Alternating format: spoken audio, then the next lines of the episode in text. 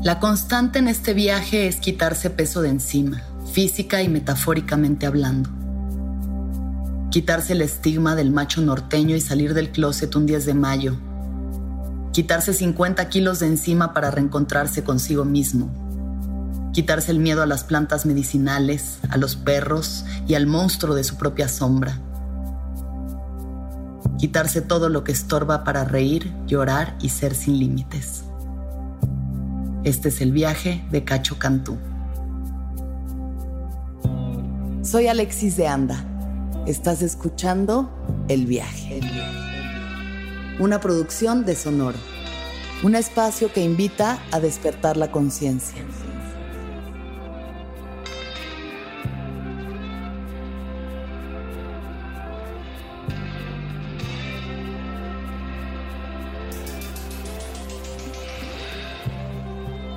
Yo soy una persona con mucho amor para dar a las demás personas y no sé, me gusta pensar que tengo una luz que ayuda a los demás a iluminarse y nada, soy eso y a la vez soy nada y a la vez soy todo.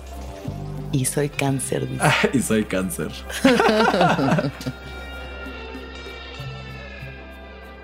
Estaba, platicando con Cacho de eso. Eh, bueno, un chiste que tengo en mi show en el que digo que la forma de acabar con la masculinidad tóxica es metiéndoles un dedo al culo a los caballeros para que entiendan lo que es bueno y reseteándoles el tamagotchi, como dice Cacho. Exacto. Eh, me estabas diciendo que ahorita estamos hablando de cómo te identificas tú en este momento. Ajá. ¿Cómo te identificas? Soy un hombre cisgénero homosexual que no estoy cerrado a que si en algún momento llego a conectar con una mujer este, para una relación sexual amistosa. Sexo afectiva. Sexo afectiva, este, sexo servidora. Eh, no estoy cerrado. Sí. Si pasa, qué bueno. Si no pasa, también. Y si llegara a pasar, pues eso no me quitaría lo homosexual. O sea, tú te identificas como que ya más que una orientación es como tu tu identidad. Sí. Ser homosexual. Así Porque es. puede ser una persona homosexual que le guste coger con mujeres. Pues ya ahí a lo mejor sería Pues ¿por qué no? bisexual. Pero si dices que puedes, eh, eh, o sea, ten- si llegas a tener una relación con una mujer y sigues considerándote homosexual, Pero es que ahí está el problema, que no tendría una relación eh, afectiva, Afectiva. con una mujer. Solo sexual. Solo sexual en alguna ocasión. Incluso he pensado de que, ah, pues a lo mejor una pareja me ofrece algo ya. y digo yo, pues bueno, o sea, tampoco va a ser como, ay, no, Puchi. O sea, nomás... Puchi no toco, almeja Pu- yo Puchi no. Pu- Puchi guárdesela. Pues no. Guárdate el tamagotchi. Gua- No, ese muy afuera. Ese es a que salude al sol el Tamagotchi. Este, pero sí, o sea, como que Yo digo nunca digas nunca. Nunca Uno digas la vida nunca. lo sorprende. Cuando cree que no, resulta que Resulta sí. que- Y dices, ay, mira, hoy aprendí algo nuevo. exacto, Hoy aprendí que hacer que una mujer tenga un orgasmo empodera. empodera. No, no, nada empodera tanto. Es algo de verdad impresionante. Es como ver una orquídea salvaje abriéndose. Ay, qué rico. Floreciendo. Se me está antojando, Alexis. Dije, esto es lo que yo provoco. O sea, ahí está el poder, claro. Ya que te das cuenta y dices, no, pues Sí, de no. lo que me había perdido yo. Sí, mira, Pero ya sabemos. Ya se yo encontró. Te lo Se recomiendo encontró. 100%. Ojalá un día va a conozcas una pasar. mujer Digo, que también de repente me pongo como en situaciones que dices tú. Claro que te va a pasar un ¿Tipo? día, ¿sabes? O sea, una vez me escribieron al Instagram que me querían llevar a dar un show Ajá. sobre el cual no tenían presupuesto. Este, en otro país te decían Querétaro. Este, eh, no, eh, fue cerca de Querétaro, pero no me acuerdo exactamente dónde era el lugar. Ok. Y era un hotel como pop-up, ¿no? O sea, eh, lo rentas, Sí. rentas el lugar y lo adecuas como si fuera tu hotel con tus jaboncitos y todo y, y lo quitas y ya. Ok. Entonces me dijeron, no tenemos presupuesto, pero pues güey, vas a venir de viaje tres días a una fiesta open mind. Me dijeron, a una fiesta open Ay, mind. así tres días, empezó. todo pagado, todo bien. Nada más tienes que venir al show, media hora. Y yo, ok, va, jalo. Y podía llevar un acompañante. Me pagaron el vuelo, todo, chalala. Voy llegando y era una fiesta swinger. Ay, guau. Wow. Alexis, wow. ¿Y o luego? sea, nada más porque no tengo pareja, pero yo me identifico como swinger, te decía, no, te. No, o sea, está bien padre porque justo aprendes un chorro de cosas que hay swingers solteros, ¿sabes? Hay swingers que no les gusta intercambiar de pareja. Hay swingers que les gusta ver a su pareja tener un trío con otra pareja, Mm. pero ellos no participar. ¿Sabes? Eh, hay los unicornios, que son las mujeres solteras que van solas a un lugar swinger. Les llaman unicornios porque es muy difícil. Este, y a- no me acuerdo cómo le llaman a los hombres solteros, pero sí es como algo bien Algo, X otro- porque no siempre, es nada siempre impa- van. Sí. Que los gallos Ajá. hay en todas partes. Las Sí. palomas. La-. Las palomas Ah, ya. grises. Mira, caca de perro en la Ciudad de México. Hay, hay mucha. Pero viste tú y, y- y estuviste ahí, participaste de algo. Pues, este, muy padre. sí, muy la padre. pasaste bien. La pasé muy bien, fiesta de espuma, todo bien. No pasó la conexión. Este, La conexión afectiva. Afectiva. Sexo, O sea, afectiva con alguna no. mujer. No pasó. No. Tampoco- No tocaste una, una vulva. Vulva, Tampoco pilín, fíjate. nada. No. Pero te dejaste tocar. Sí. Bueno. Sí, yo soy muy de esas. Yo soy muy pues de esas. Yo soy muy de cuarto oscuro, yo soy muy del vaporcito del gimnasio, yo soy muy... bien. Como que el coito no me gusta, a mí me gusta así... El- la sobada. El, el La rapidito, sobada. el rapidito porque nos, nos van a encontrar. Ah, ok. Eso a mí me gusta. Qué bonito explorar los fetiches y abrirse a eso. Sí. Porque de pronto uno está muy limitado en su mundo sexual y cuando abres una puerta dices, "Ah, me estaba perdiendo todo esto. Uy, wow. y hay tantas otras puertas que puedo abrir. Y también, como digo, obviamente tomarlo con mucha responsabilidad en cu- cuanto a tu salud sexual, la del otro y demás. Claro. Pero como con ligereza, ¿sabes? De Sí. pronto uno, ay, el sexo tiene que ser esta cosa así. No, te puedes cagar de la risa, pues, ¿no? Como que o sea, el sexo lo queremos ser muy hollywoodense. Muy porno hollywoodense, muy sábanas de satín y Sí, miradas sí, intensas. Y de pronto puedes solo cagarte de la risa. Ajá. ¿No? Porque se escuchó un pedito. Pedito tú, vaginal. O también de Tamagotchi. Un pedito de Tamagotchi. Este. Cacho Cantú, vamos a empezar ahora sí con el viaje. Ok. con esa bonita nota empezamos con la pregunta: ¿qué te gustaba hacer cuando tenías siete años de edad? Ay, cuando tenía siete años, mi deporte favorito era este salir a la calle con mis amigos. Increíble, de que en bicicleta, de que jugar a las escondidas, jugar al bote pateado, Jugar. jugar, jugar, jugar y que tu mamá llegue a las seis y media de la tarde Ajá. después de un día de arduo trabajo y tú todavía traigas el uniforme puesto. Y ella sé que Todo sudado, manchado la y todo. patilla pero- de tierra. Sí, sí, sí, horrible. Sí. Y ya te regañaba horrible y te Sí. revisaba la tarea que no hiciste por estar todo el día jugando en la tarde. Te gustaba jugar. Me gustaba jugar mucho. O sea, es que aparte de la colonia en la que vivo, o sea, no es cerrada, pero sí es cerrada. O sea, no es como que. mm, Es como una privada sin pluma. o sea, ya tiene pluma. Pero a lo que me refiero es como que si tú entras, no tienes por otro lado por dónde salir. Ah, ¿Saben? bueno, o sea, es entrada y salida por, el, por el mismo lado. Están cuenta. seguros ahí dentro. Ajá, entonces pues éramos los mismos vecinos y no sé, pues ya teníamos una comunidad Sí. de personas que nos gustaba jugar y andar en la bicicleta o de repente poníamos negocios. Tipo. Pero sí, ya más grandecito, yo creo. Tipo de que vendíamos tostadas. Ah, sí ponían, o sea, sí están emprendiendo. Sí, no, y, y íbamos casa por casa y poníamos nuestra tarjetita de presentación de que te llevábamos tus tostadas a domicilio. Ay, guau. Entonces de cuenta que en la mesa de la tostada estaba en mi casa con la salsa de mi mamá, que es muy famosa. Ok. O sea, tú Es pregúntale. Ah, Te voy a pasar una lista de comediantes que han probado la salsa de mi mamá y que dicen, o sea, esto es droga. O sea, mi mamá le echa cocaína a la salsa. la gente se hace adicta. Y ya y la chopeábamos y todo y teníamos tostadas con Skittles.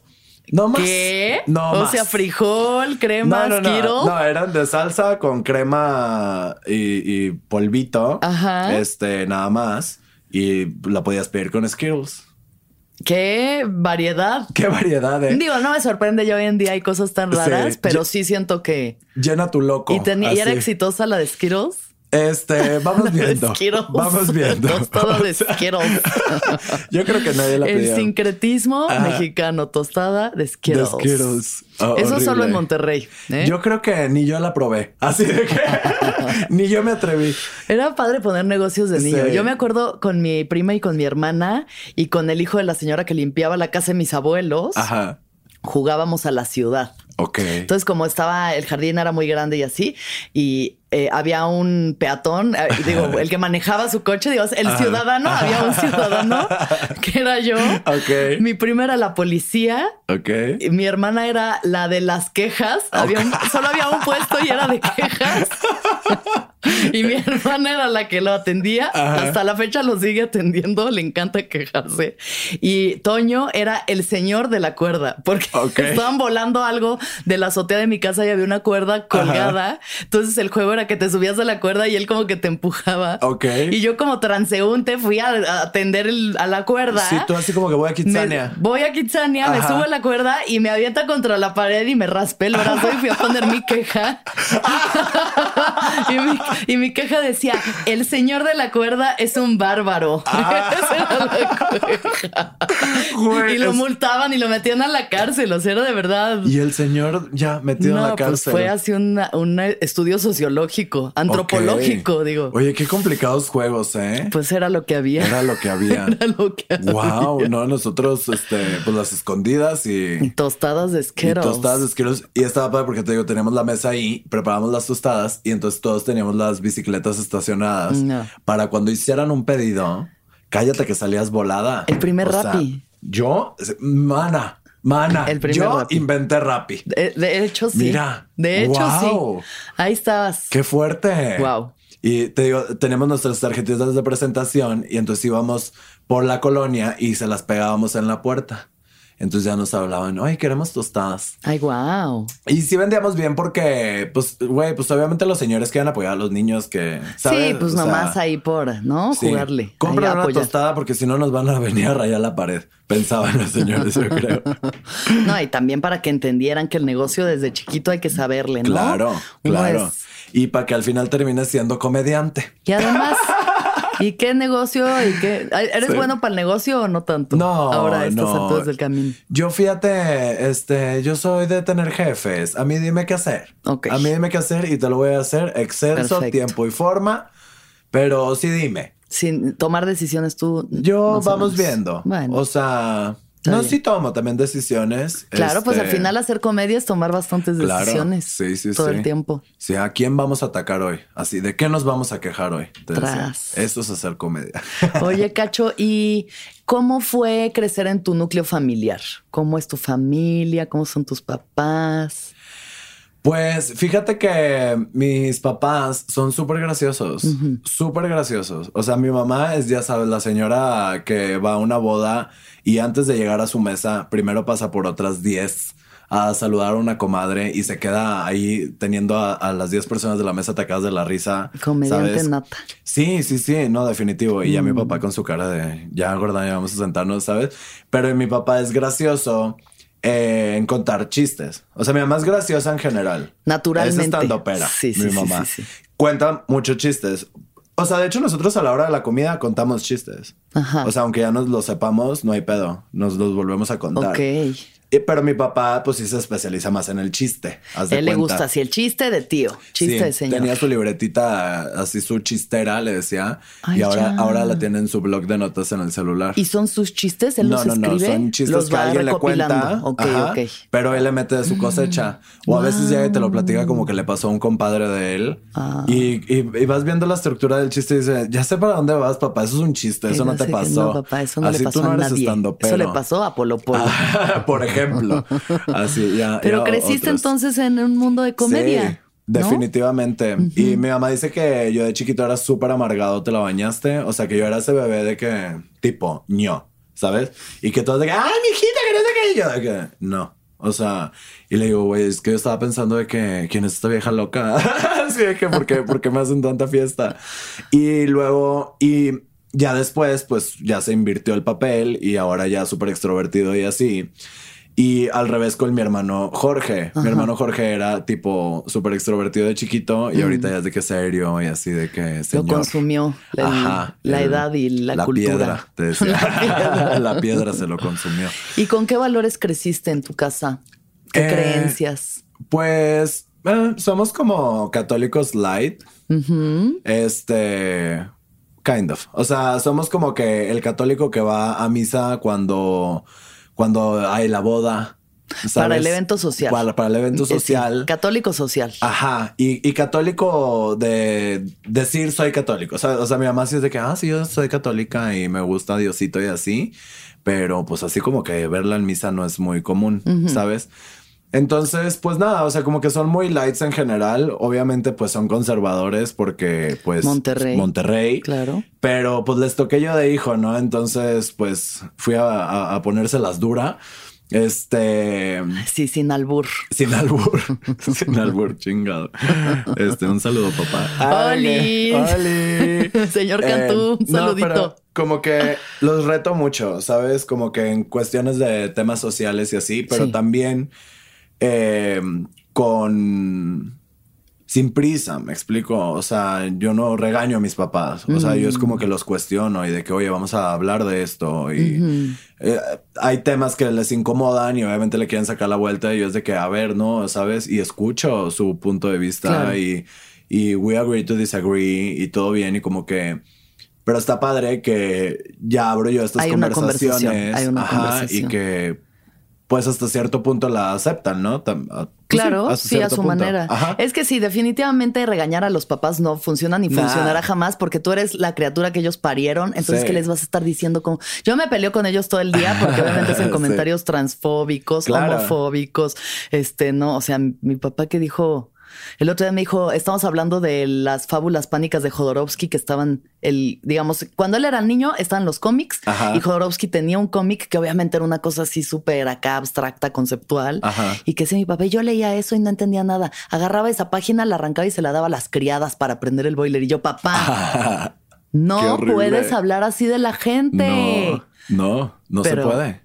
Pero bueno, regañar no sirve de nada. No, pero puntualizar. Pero decir, a ver, tú tienes que tratar a la gente con la misma dignidad y respeto con la que quieres ser tratada. Entonces, si tú le dices a alguien criada o indita o una de estas cosas peyorativas, entonces estás, no estás dando Estás permitiendo que yo te hable así, entonces. Pues sí, o sea, no estás siendo respetuoso, por ende, no, no puedes esperar lo mismo de vuelta. También hay cosas que pues las hacen sin querer o las dicen sin querer porque no, no se detienen un poco como a pensar este, la connotación de la palabra. O sea, por ejemplo, de que hay, este, ahí está el estacionamiento de los discapacitados. Y es como, oye, pues es que no se le dice así, ma, ¿sabes? O sea, pues no, es una persona con una discapacidad, pero no es el discapacitado, ¿sabes? Y mi mamá de que, ay, pues ya, o sea, así es, vaya, yo soy de otra generación. Y le digo, sí, pero es que vives en la nuestra ahora, ¿sabes? Y así es ahora. Claro. Entonces es como, aquí está bien, estamos en familia, estás en un lugar seguro, ¿sabes? Pero allá afuera, qué oso, este, que te graben los discapacitados. Sí, nos toca enseñar, o sea, eh, de esa forma como más amable, porque por, sí, como en la violencia y en la, no, la confrontación hay choque y ahí no pasa nada. Entonces, cuando uno ya se abre desde otro lugar. Y también con el ejemplo, o sea, como que te ven a ti siendo una persona más progre y dicen, ah, ok. Sí. Ya hasta mi mamá dijo, hay que poner un dispensario de marihuana el otro día. Dije, en cuanto la legalicen, vámonos. Así, vas a, a un centro comercial, le echas 100 pesos, una oncita, vámonos. ella es buena para el varo, entonces seguro que le va bien con el business. Ah, huevo. Oye, Cacho, ¿y cómo fue para ti crecer siendo homosexual en una ciudad como Monterrey, Nuevo León? Ay, que este es complicado. Sí, es complicado. Es. es. difícil. Este, pero yo creo que es algo como que se, se te hace difícil cuando o sea, como cuando te das cuenta, no sé cómo explicarlo. ¿Cómo te diste cuenta tú? Este, no, pues yo desde chiquita bien brincona. O sea, yo, mira, a mí que no me digan que no me cuenten. O sea, yo, mira, yo me acuerdo que en la primaria yo decía que los hombres atractivos eran los que tenían como, eh, ya sabes, como heridas en las piernas, o sea, como que la costrita de que jugaron al fútbol y se rasparon y chalala, o los que ya tenían pelitos de que en las piernas o así. Y pues obviamente ahí no te das cuenta que es lo que a ti te está pareciendo atractivo del hombre. o sea, yo decía, ah, a las mujeres les gustan más esos niños, ¿sabes? Y, sin embargo, estaba yo ahí brincando en unas cuerdas este, con, con las niñas, ¿verdad? O sea, no, haciendo el intercolegial. Sí, sí, sí, O sea, yo en jazz, este, o sea, estaba lejos de tener esas heridas en las piernas y ser un hombre mm. atractivo. y este, y luego, pues, eh, ya cuando voy creciendo, me metieron a, clases de béisbol porque, pues, papás heteros. Este, y fue, no, pues métete al béisbol. Y yo de que no, pues sí está bien. Y no sé, ese pensamiento lo estoy teniendo ahorita. Es como dices que sí porque a tu papá le emociona, ¿no? Entonces, sí, obviamente, buscar esa aprobación. Tú quieres agradar, agradar a, tus papás. No, pues está bueno. Pues obviamente no me gustaba ir para nada. Más aún, sin en cambio, Alexis, estaba Raúl ahí Jiménez, este decía, no.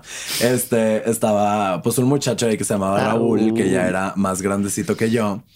Y entonces yo me acuerdo que, que una vez, o sea, obviamente no sabes que te gusta. Porque. Bueno, no lo puedes reconocer aún como tal, ¿no? Y aparte, porque durante toda tu vida has escuchado de que, ah, los mariconcitos, ah, lo despectivo y dices tú. Sí, sí, No sé, como que ahí ni siquiera me pasaba por la cabeza. O sea, era como que, ah, pues admiro a esta persona o ve tú a saber. Me gusta verlo. Claro. Me me atrae, algo en su ser me atrae, pero no identificas qué. O sea, gracias a él, yo sigo viniendo al béisbol, haz de cuenta. Ok. Y este, entonces me acuerdo que estaba recargado como en estas rejas de eh, ciclónicas, eh, como de esos de rombo. Y estaba él así recargado y pues con la camisa, con la camisa de manga corta, pues se, se, ve así el agujerito. Y yo me asomé a ver si ya le habían salido pelitos en la axila. Y tú, a ver si es un hombre atractivo para las ah, mujeres. para las mujeres. O, o para una, ya, me decía. Y luego ya después. Y te asomaste y tenía ya pelitos en la axila. Todavía no, o sea, como que ahí estaba la, la pelucita. ahí va, ahí va. La pelucita y ya, ya se estaban asomando. Y este, y luego ya después, pues obviamente X, pues no, no, no funcionó lo del béisbol. ¿Cómo te podrás dar cuenta? Si no, yo ahorita estaría casado con, bueno, hubiera estado casado con Jenny Rivera. Este, y es que yo digo que si yo fuera hetero, el tipo de mujer que me gustaría sería tipo Jenny. O sea, me encanta el buchonismo. Bichotrona. Bichotrona. Bichotrona. Bichotrona. Así, o sea, que tú digas, esta es una vieja mecuda. Claro. Así. Vieja mecuda. mecuda. ¿Qué tal esas palabras? ¿Eso no te parece un poco contrastante una vieja mecuda? o sea, es una cualidad masculina. bueno, que sí, eh, sí es ser una mujer poderosa, siempre ha estado como dentro de una cualidad Pues fue una frase que inventamos la pinche Grecia y yo, que nosotras somos las viejas meconas. Ok. Entonces, pues entre ella y yo así nos viejas meconas. Somos las viejas meconas. ¿Por qué? Porque la cantidad que... Veto a saber. Veto a saber. O sea... Así se siente, así. Ah, o sea, una vieja mecona es empoderada, es este regia, hermosillense, norteña, ah, progresista. Ay, wow. Este, o sea, hashtag soy una vieja mecona. Ok. Eso es. Yo propondría vieja ovariona o una cosa así, pero vieja es menstruona. Pero es que también puede ser hombre y ser vieja mecona. Entonces, claro, ah, ya no hay género. Ok, entonces no sé, no eh, tiene ningún. Ahí está el, femenino, que es la, vieja, y el mecona, que. Sagrado femenino, sagrado masculino, unidos en uno. En una vieja mecona. La unidad. Exacto. Perfecto. Bueno, entonces, este, pues ya me salgo del béisbol, eh, y lo que sea. Y en tercero de secundaria, pues obviamente ah, había un güey que me molestaba mucho, ¿no? O sea, era mi bully de cabecera. Y este, mm. pero hasta eso nos llevábamos bien. O sea, pues ya, mira, yo estuve en escuela pública y me da mucha risa cuando mis amigos cuentan como las cosas fuertes que vivieron en colegios y digo yo, ah, ok. O sea, se me hace que yo normalicé violencia grave. ¿Sabes? ¿Qué tipo de cosas? Pues sí, sí aventaban bancos del tercer piso hacia el primero. este, eso puede matar o sea, a alguien. Selva, selva. O sea, pero ni creas de que un banco. O sea, fue una vez que estaban los maestros en sala de juntas y empezaron a llover bancos. Así, ajá. abajo ahí. Sí, este, que te desnuden, este, o sea, que te bajen el pantalón y, el calzón. Yo por eso, como pues siempre fui muy gordito, yo nunca me llevé el pants de la escuela, yo me llevaba el de gala todos los días porque ese no bajaba. Para que no te lo Para que no me lo podían bajar. No mames, no, pues sí, el señor de las moscas. Ajá, o sea, de verdad muy... Eso es un, libro. Eso es un libro de niños que se quedan solos en una isla y en un momento se empiezan a matar entre ellos. Ah, ok. O sea, porque Eso. habla de la violencia que a pesar de que seas un niño inocente, hay como esta brutalidad. Ajá. Y eso es súper fuerte. O sea, eso es estar viviendo siempre al límite del abuso físico, medio sexual. O sea, que te desnuden. A mí me decían que los hombres, yo no me acuerdo de esto y no sé si lo borré de mi memoria, pero que una de las bromitas que hacían para bullear a alguien era algo llamado tubo. Entonces todos empezaban a gritar tubo, tubo y agarraban un güey, lo estiraban así de las extremidades y lo estrellaban contra Ah, un tubo. contra un tubo, Los genitales sí. contra un tubo. Sí, eso pasaba en mi escuela, pero no le, ten- no le teníamos eso es nombre. de inquisición, eso Sí. es de tortura de Sí, sí, inquisición. sí. Entre dos pelados así lo agarran y lo, lo van al tubo, sí. Y entonces tú fuiste víctima de, de este bullying, ¿no? No, porque yo, yo era un comodín. O sea, yo era como que el que se lleva bien con los populares, el que pero no pertenece. Ajá. Soy el que se lleva bien con los geeks, pero no pertenece. O sea, Ahí yo siempre fui, yo siempre Sí. fui este el comodín. Te podías como camuflajear en cualquiera de los Ajá, ambientes. Ajá. Pero como que yo tenía a mi bully de cabecera, Ok. que se llamaba Alexis. Y ¡ay, chica! Sí, sí, sí. Con Sí. razón me estás viendo ya medio feo. Sí, y yo, entonces eh, era una chava muy mala conmigo. No. Proyección así. ¿Y qué hacía Alexis? No, sí, sí, sí, sí era hombre varón. Este, pues no, muchas cosas. O sea, una vez eh, se, de hecho lo cuento en un chiste de mi rutina, para que no lo voy a contar como chiste, pero una vez se puso la guirnalda dorada de, de Navidad y decía que era Goku. Y pues como yo estaba muy gordito y rosa, este, pues mira Majin Buu y me, me pateó ahí de que los huevos. Y entonces ya estaba yo hincado, este, pues fingiendo que me dolía, porque el que nada tiene, nada teme. Ahí está el chiste. ya rompiendo la cuarta pared. Este, ya, véanme reír. Te Este, pateó, pero sí te dolió. Sí, sí. estabas llorando en Pero- el piso de dolor. Pero no, no, no, no, no me yo ya tanto. exagerando, Sí, sí, estabas sí, sí, estabas agonizando. Te salía espuma de la boca y convulsionabas, me decías, como si Bueno, te pateó ahí. los huevos y no estuvo chido. No estuvo chido. Y te dijo Majin Buu. Y luego, ajá. Y luego va y me dice, este, me empieza a sobar los huevos y de que te los sobo, no sé qué. Y entonces, y yo, no, quítate, Alexis, ¿sabes? Y entonces, este, pues ya como que se arrepentía y te pedía perdón y así, porque es que, ay, no sé cómo explicarlo, pero es que era bueno conmigo, pero de repente se le botaba la canica. ¿sabes? O sea, era como que eso es una actitud muy del narcisismo cuando tú le das a alguien como tu luz y eres bueno y entonces crees que, ¿no? O sea, esa persona Ajá. "Ah, me quiere, ¿no? Cuando, cuando está como brillando su luz sobre ti es como de wow y de pronto te trata horrible y es como, ay, no. Ajá. Y luego otra vez te tratan bien y es como unos y perdonas, ciclos ahí ajá. tortuosos, Sí, sadomasoquistas. Horrible. Ajá. Ay, qué padre el sadomasoquismo también. Este, el swingerismo y el sadomasoquismo. Y entonces Alexis me Mm. decía mucho, ya, cacho, ¿te gustan, los- ¿te gustan los hombres? Él Y te lo decía. Y yo, no, claro que no, Alexis, claro que no, claro que no, claro que no. Y entonces tuve una novia para demostrarle yo a Alexis que, que pues yo no era eh, eh, eh, pecador, que Claro, yo no era claro, malo Claro. que yo no era estas personas, los mariconcitos, ¿sabes? Entonces ya empecé a andar con una chava que de hecho me da mucha risa esa historia porque, o sea, no, sí. Ok, Eh, fui con ella al cine y nos estábamos besando y entonces este me agarró la mano y se la puso en su chichi Sí. y yo no, o sea, me sentí horrible, horrible. Te fue, quemó la mano. yo, ¿sabes qué, qué fue lo que sentí? Fue como, ¿por qué me hiciste esto? ¿Sabes? Como abuso, O sea, abuso. ajá, sí, Sí. por eso dije, me da mucha risa, pero y luego dije, no, pues sí estuvo mal. Pero bueno, X. Pues sí, sí está mal. O sea, es como Sí. si un güey te agarra y te pone Sí. la mano en el pito y es como yo no estoy pidiendo ni estoy quiero, estoy queriendo hacer esto. Y yo creo que en muchas ocasiones el abuso este, existe y sigue existiendo en ti porque todavía no le alcanzas a poner nombre. ¿Me explico? O sea, como que todavía no puedes claro. identificar y pues obviamente en tercero de secundaria no podía, Ni no, idea, no no sabía que idea. una mujer podía usar a un hombre. Claro. ¿no? X. Lo que pasó fue que le mandé yo el mensaje de texto, ya no quiero andar contigo. Y ahí fue donde me di cuenta. Dijiste, ah, pues sí. Chichi no. Las chichis Chichi, no no. me laten. Y luego conocí al Demian. Y este, que en la casa del Demian eran todos los cotos. Los cotorreos. Ahí sí van. No, pero ahí eran cotorreo libertino. O sea, como que si era, si era mi casa, era pues sí te divertías y todo, pero pues ahí está la mamá. Y con Demian eh, no había ojos. No había nadie. Nadie lo cuidaba a él. Ajá. Entonces las primeras eh, personas que ya se habían dado beso de French era como, a ver, dense uno. Y todos viéndolos de que, wow, no, nosotros nada más nos hemos dado un pico y así, ¿sabes? O sea, eran eh, esas fiestas. Y pues Demian es gay. Y entonces me empecé a juntar con Demian y con amigos de él. Y ahí fue donde dije, soy gay. Aquí pertenezco. Y entonces yo, pues, cuando te das cuenta, o sea, como que cuando cae la canica en su bolita, ya te sientes como paz de que ya entendí que, me, me, está pasando y luego un peso encima gigante porque eres malo, porque eres una mala persona. Pecador, estás mal. Sí. Ajá. Ay, sí. Entonces yo dije, ¿qué hago? No? Y porque le quiero, te dan unas ganas de decirle a tus papás urgentes. O sea, es de que estoy pasando por esto. Y no es como que quiero ayuda, ¿no? Es como, quiero que sepas, quiero que sepas. Ni siquiera sé qué quiero, solo no, no te quiero esconder esto.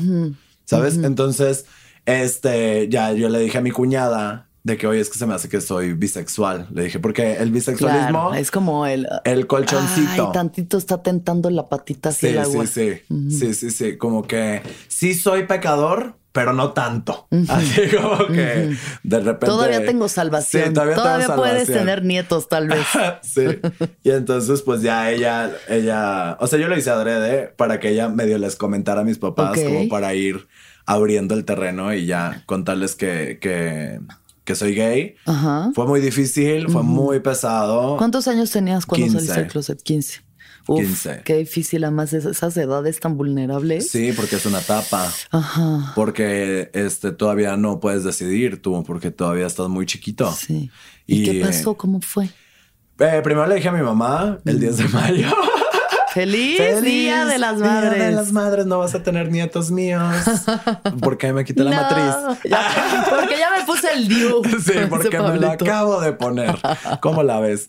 Este, no, fue algo muy fuerte, fue pesado, pues sí, es una etapa, no pasa nada, este, vamos a Estás llevarte. confundido. Sí, vamos a llevarte, este, con psicólogos, mm. chalala. De hecho, una vez, ah, o sea, a mí ya, me da risa, ¿no? Porque son como, también son de las cosas que hablo en mi stand-up, ¿no? y, pero, y, le dice, si le dice a mi mamá de que me dijiste esto, te dice, claro que no, Arnoldo. O sea, me llamo Arnoldo, ya sé.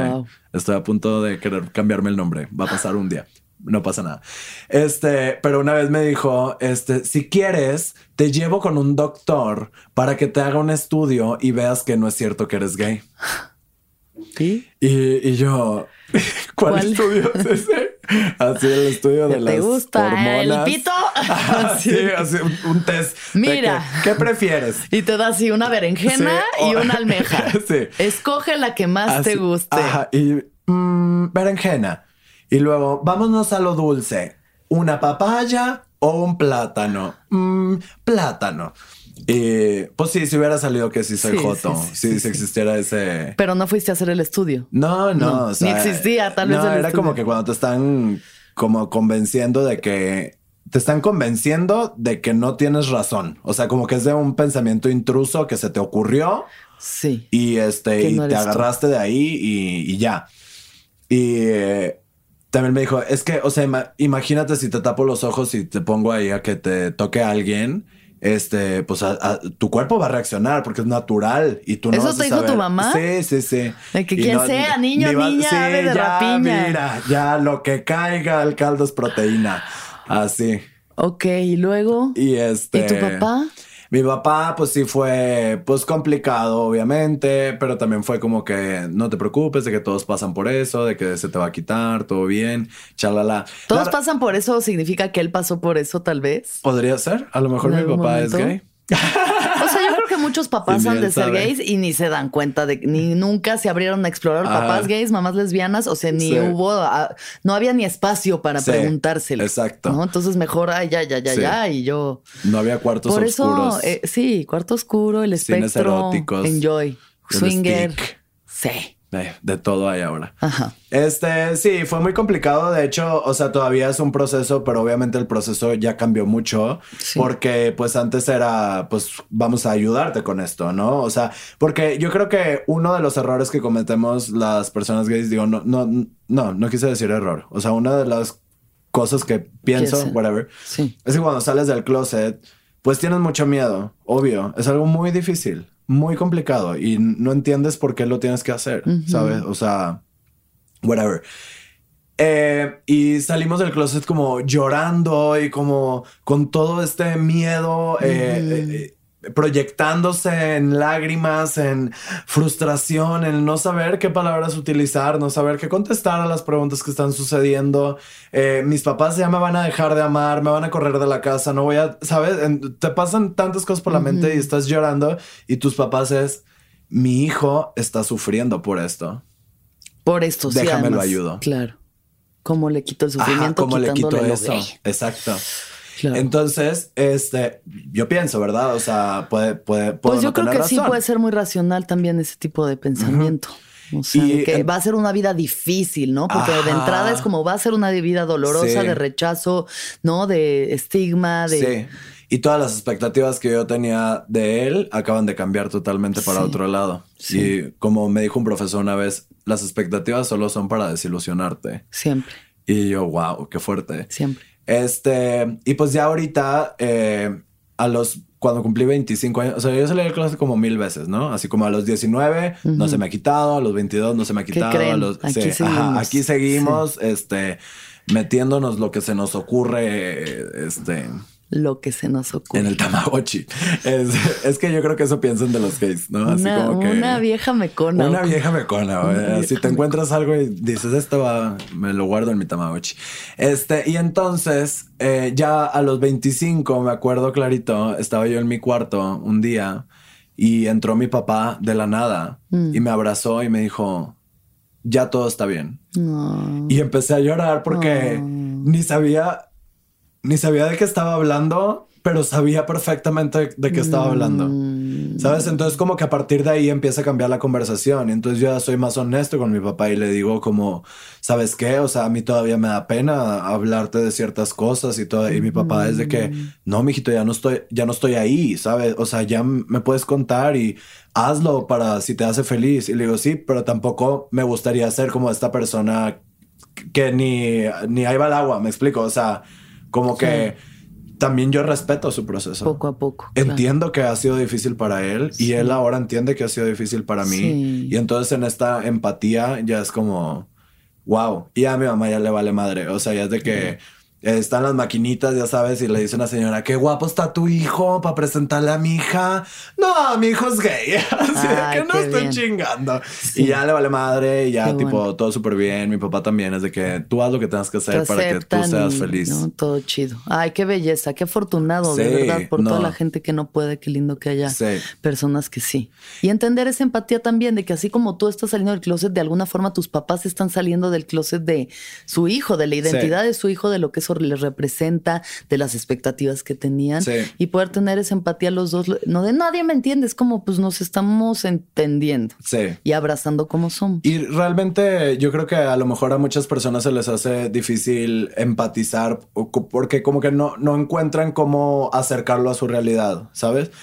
Eh, pero todos tenemos un closet del cual salir. Todos. Todos tenemos muchos, algo muchos closets. que nos, muchos. que nos avergüenza porque los demás nos han dicho que debemos de estar avergonzados, ¿sabes? Entonces hay demasiados closets y yo creo que si tú identificas el tuyo, puedes empatizar con las demás personas y decir a la madre, ok, tengo que ser empático, tengo que, este, no sé, como transmitir amor. O sea, aquí Sí, venimos liberarte, a liberarte. transmitir amor. Sí, a ser Si lo que tú haces no está faltando mis garantías individuales, Todo bien. todo bien. Sí, cada quien. Disfrútate, ámate, quiérete. Nada más no le hagas daño a nadie. Ujú.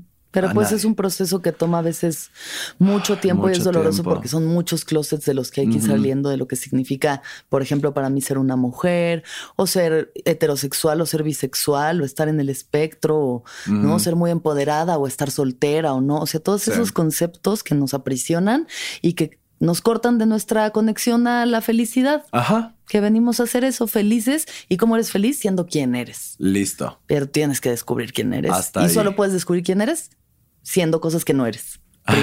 sí, sí, de que, sí. ah, no, esto no. O sea, chichi, yo no, pues ok. Chichino. Así ya te das Chichino, cuenta. ¿no? exacto. Sí, sí, sí. O sea, hay que, mira, como diría que el gran filósofo griego, este, el mundo es para los aventados, dijo Juan Escutia. Este, tú aviéntate, disfruten, disfruten todos, Pues sí, disfruten. poco a no poco. y con nada. mucha compasión a sus procesos y a los de los Sí. demás también, ¿no? Sí, sí, sí. Y hablando de procesos, háblame de tu proceso con tu propio cuerpo. Ok. ¿Cómo ha sido esa relación? Fíjate que durante muchos años fue una relación complicada la que tuve con mi cuerpo. Este, yo fui muy gordito. Este. ¿Toda la vida? Toda la vida. Toda la vida. O sea, yo creo que a partir de los seis años, para arriba. Para arriba, para arriba, para arriba, para arriba. O sea, yo lo máximo que he llegado a pesar en mi vida, 125 kilos. Eh, son varios garrafones. O sea, imagínate cargarme eh, varios garrafón. Sí, varios O sea, garrafón. sí, sí, una Soraya Jiménez se ocupa. Y, em, y entonces, este, para mí era algo complicado. Sin embargo, es algo que, pues, ya, como que has intentado tantas cosas, Alexis, para no tener ese cuerpo. Sí. Eh, dietas, pastillas, slim fast, cita con un doctor que te pone una malla en la lengua para que no te pase comida sólida. ¿Qué? Este. Espérate, espérate, ¿qué? Sí, te ponen una malla en la lengua, te la cosen. En la, ¿En qué parte de la Ah, lengua? ah, Aquí arriba te ajá. ponen una malla Ajá, y, y te, te la pegan a dónde? a la lengua, te la cosen en la lengua. Entonces, si tú comes sólido, se jala la malla y te duele. Entonces, pues, no comes. ¿Cuánto Entonces, tiempo come- te- tuviste no, no? No, no, no, Ah, no lo, lo no lo hice. Ajá, Pero no. Pero está a- la idea ahí. Sí. Sí. Este de irte a poner un globo adentro que te lo inflan y te lo sacan a los dos años para que no quepa comida y chalala, la, la, la, la, la, la, la, la. sí. ¿no? Violencia absoluta. todo, ¿no? Y es odiar tu cuerpo y es este, yo creo que estos mecanismos de defensa de burlarte de ti mismo, ¿no? Así como, ah, yo estoy bien bueno, pero hoy traigo puesta la botarga, ¿sabes? Claro. O sea, como ya empiezas a hacer esos chistes sobre ti. Este, y estás bien, estás feliz, estás contento, ¿sabes? Eh, ya sabes cómo es tu vida. Ya sabes cómo es tu vida, entonces, eh, que de hecho ahí fue donde inició el proceso de, de- de empezar a perder peso, Ajá. que realmente nunca nadie se burló de mí por ser gordo, ¿sabes? O sea, porque entraban a la, a la dinámica que yo proponía, ¿sabes? O sea, a Tú esto te de- burlabas de ti primero. Ajá. No dabas chance de no- que no alguien daba más chance pudiera. de que alguien se Sí. pudiera quejar de eso de mí. Sí. ¿Sabes? O, o si me decías algo, yo te lo respondo con, Claro. con un comentario gracioso Sí, además sobre mí con también. esa, ¿no? Ajá. Esa eh, como rapidez mental. Ajá. Sí, sí, sí. O sea, y chiste, chiste sobre mí. Claro, o sea, claro. no, no para defenderme, sino para yo, yo unirme contigo. Claro, claro, claro. Y este, entonces eh, me habló un día mi mamá y me dice, este, oye, eh, los trajes eh, de- en Palacio de Hierro están súper baratos, no sé qué, ven y, eh, para que compres uno, no sé qué, chalala. Y yo, ah, perfecto, fuimos a Palacio de Hierro. Ella estaba ahí, llego yo. Y, y te digo que ya entiendes tu vida, porque llegas y le dices, dame la talla más grande de pantalón. Sí, sí, Listo, sí, sí, sí. Listo. O sea, Alex, yo era talla 40-42. O sea, 42 ya es imposible encontrar en la Sí. tienda, es muy complicado. 40 con opción a que no me quede este complicado. Llevo yo y le digo, dame la talla más grande. Sí. Este, no, esta talla te va a quedar. No me quedó, dame la más grande. Ya listo, no pasa nada. O sea, te digo, ya es tu vida y estás cómodo con ella, ¿sabes? Sí. Y um, empiezas a ir al cine VIP, no por fresa, sino porque ya te empieza a calar las, las, Sí, las caderas en el, en el cine Claro. normal. Sí. Y, y así, pues creces y creces. Y entonces eh, no me quedó la talla más grande y yo estaba listo para irme. O sea, ya, es mi vida. Y va el chavo con otra chava y le, y le dice, me, me dice, espérate, espérate, hay otras marcas. Va con la chava y le dice, oye, ¿tienes tal talla de pantalón? No me acuerdo cuál, cuál talla porque es diferente en traje. Y la chava se rió. Le dijo, claro que no. Y yo, wow. Enfrente de ti, sí. Se acaban de burlar de mí. Sí. Se me cayó Sí. el corazón. Oh. No sé qué pasó. Empecé a llorar así de que en Palacio de Hierro, de que de no, no podía más, no podía más. Sí. Ya iba yo en la camioneta de regreso a la casa y dije, ¿qué es esto? ¿Qué es esto? ¿Qué es esto? Llorando, llorando, llorando. Y yo siempre que lloro me lo doy, ¿sabes? O sea, es de que, ah, pues sí, voy a poner algo en Netflix y voy a comer la comida que me gusta y me vale madre, ¿no? Sí. Entonces estaba yo en el Netflix y le puse Diet, me salió un documental, lo vi, me hizo sentido y dije, ok. ¿Qué documental era? Se llama Magic Pill. Ya lo quitaron de Netflix. Lo pueden buscar en el Roku pirata. Ah. este. sí, Magic Pill. no me acuerdo si lo viese. Ajá. pero ¿Cuál es la premisa? Pues trata sobre la, dieta keto, básicamente. La keto. Ajá. Yo siempre digo esto no a todos les va a servir, no a todos les hace esto bien. no, es una invitación a que ustedes entren en un sistema de nutrición que no está supervisado por un profesional. Hagamos esa eh, aclaración. y ya con esto adelante. Sí, porque luego se te van a llenar los comentarios de nutriólogas de que te vas a morir en tres meses. Sí, sí, sí, no, no, no, para nada por ahí. Es la experiencia de cacho y nada más. Es la mía y nada más. A mí me fue muy, muy, muy, muy bien. Me hice exámenes de sangre antes de comenzar. Me los hice después ya que llevaba meses y mis exámenes increíbles. O sea, todo limpísimo, todo perfecto me informé como nunca en la vida, Alexis. Vi videos de YouTube de gente a favor, de gente en contra, de gente más o menos, análisis foda, así de que eh, objetivos y todo. O Te clavaste. me clavé cañón y dije, pero hoy, hoy empiezo. Sí. El día que estoy saliendo de Liverpool. No en el lunes. Ya. O sea, hoy, ahorita no me importa que ya me comí en la mañana algo que no debía haber comido. No me importa. Es ahorita. Empiezo ahorita. Porque entonces la motivación es efímera. ¿Sabes? La motivación no, no está ahí siempre. La motivación es lo que te hace comprar el año en el gimnasio y comprarte ropita bonita para ir al gym. Los hábitos son los que se quedan contigo. Claro, claro. Entonces, aprovechen siempre los sparks de motivación para empezarlos a hacer un hábito. Fijar los hábitos. Ajá, porque si no te vas a frustrar. te vas a frustrar de hoy no estoy motivado. Sí, porque uno dice, no, ya eh, ahorita me voy, le voy a chingar y ya 10 kilos en un mes. Y es no. No. Un día a la vez, un día a la vez de chiquito. No, y quieres adelgazar en un mes lo que engordaste en 28 años. Mm, está cabrón. Claro. Está cabrón, está muy pegada ahí la, la grasa. Deja un sartén. Está muy pegada. Con grasa. Está muy pegado el cochambre. Muy pegado el cochambre.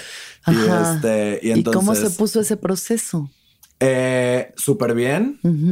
Todo perfecto durante un año entero. O sea, tú tomaste la decisión y ya te apegaste a ella. ¿Y qué pasaba en los momentos que te querías chingar una hamburguesa, güey? Comía. Pero nada que no saliera Solo lo que podías. Ajá, incluso... Porque eso es lo bueno de la keto, que no es, es una dieta muy abundante, es muy abundante. Solamente que sí, muy estricta en lo que ah. sí, lo que no. Sí, exacto. Y justo eso. Me daba hambre, comía. Sí. O sea, al principio hice como ansiedad o lo que fuera comías. me valía madre. Entonces al principio al igual pude haber subido un poco de peso. Este, y luego como a las dos, tres semanas que quitas por completo el azúcar y los carbohidratos, este, se te quita la ansiedad de comer por comer. Y entonces ahora tienes tiempo para tomar decisiones de, de, quiero meterle esto a mi cuerpo neta, o sea, de que 18 mil tocinos con huevo, de que no, pues ya mejor le meto un brocolicito, una calabacita, un, ¿sabes? Y, y se te empieza a quitar el apetito. Entonces, sí, sí, sí, sí, Entonces, pues ya. Piensas con más claridad. O sea, yo le hice poco tiempo, pero sí, hay mucha claridad mental. Mucha o sea, cuando no tienes todos esos químicos ahí dándote vueltas por el cerebro y el cuerpo, como que dices. Como que te mantienen dormido. Y acá, como ahora tu nueva forma de energía es la grasa, ya no es el azúcar y el carbohidrato. Entonces, tu cuerpo siempre tiene grasa, entonces tu cuerpo siempre tiene energía. ¿Sabes? Entonces está. está y viste los cambios rápido. Vi los cambios rápidos, sin embargo estuve un año sin probar ni un solo alimento que fuera fuera de eso. Sí. Y dejé de tomar también, este, como 10 meses. Ok. Pero la gente piensa que dejé de tomar por la dieta, pero dejé de tomar porque me estaba pasando de riata. ¿Tu relación con el alcohol Mi relación con el alcohol estuvo mal un rato. Sí. Este, de hecho, me dio risa porque yo llegué con la, con la psicoanalista y le dije, es que se me hace que soy alcohólico, ¿no? Y entonces ya le platico y me dice que, o sea, se me hace que no sabes qué es ser Cero. alcohólico. Ay, no, nomás eres una persona. eres un joven de 25 años. Eres un chavo. ajá, exacto. Y este, y ya, y ahí fue donde, donde también me ayudó mucho porque también me empecé a dar cuenta que no es tanto lo que comes, sino la relación que tienes con lo que estás comiendo, ¿sabes? O sea, no me pasa nada si me como un gansito un día, no pasa nada. Pero sin embargo, eh, la culpa que te da y el chalala, claro, empiezas a tomar malas decisiones. La reacción emocional que se genera y los pensamientos que se generan por el estímulo. Exacto. y, y, y como es comida que te hace sentir bien, pero también te hace sentir culpa, entonces es un choque ahí medio extraño que... Lo que veníamos platicando de las chokis, o sea, que, ¿cómo me lo venías narrando? Se te ocurre comerte unas chokis y dices, ¿para qué? ¿Para qué? Si ni hambre tengo y vas bajando las escaleras y dices, ¿por qué me las voy a comer? Te las estás comiendo y dices, ¿por qué, estoy ¿por qué me las estoy comiendo? cuando terminas de comer dices, ¿por qué me las comí? Y, a mí en lo particular, no sé si alguien esté viviendo algo similar allá afuera. Seguro mucha este, gente. Y unas ganas de llorar. Pero yo creo que es porque soy cáncer, te decía. Tenía que salir el signo zodiacal. Anular cualquier tipo de explicación. Mana, mana, es, que es Bueno, puede ser, pero también por una relación verdaderamente tóxica con la comida, o sea, algo que viene de, de, tapar unas carencias, de llenar unos vacíos, ¿no? De estar ahí como anestesiando, anestesiando el dolor de otras cosas y creando capas para protegerte, para proteger a ese niño herido. Y sabes qué también pienso? Que antes no sabíamos ponerle nombre a nuestras emociones. Claro. Era triste o feliz.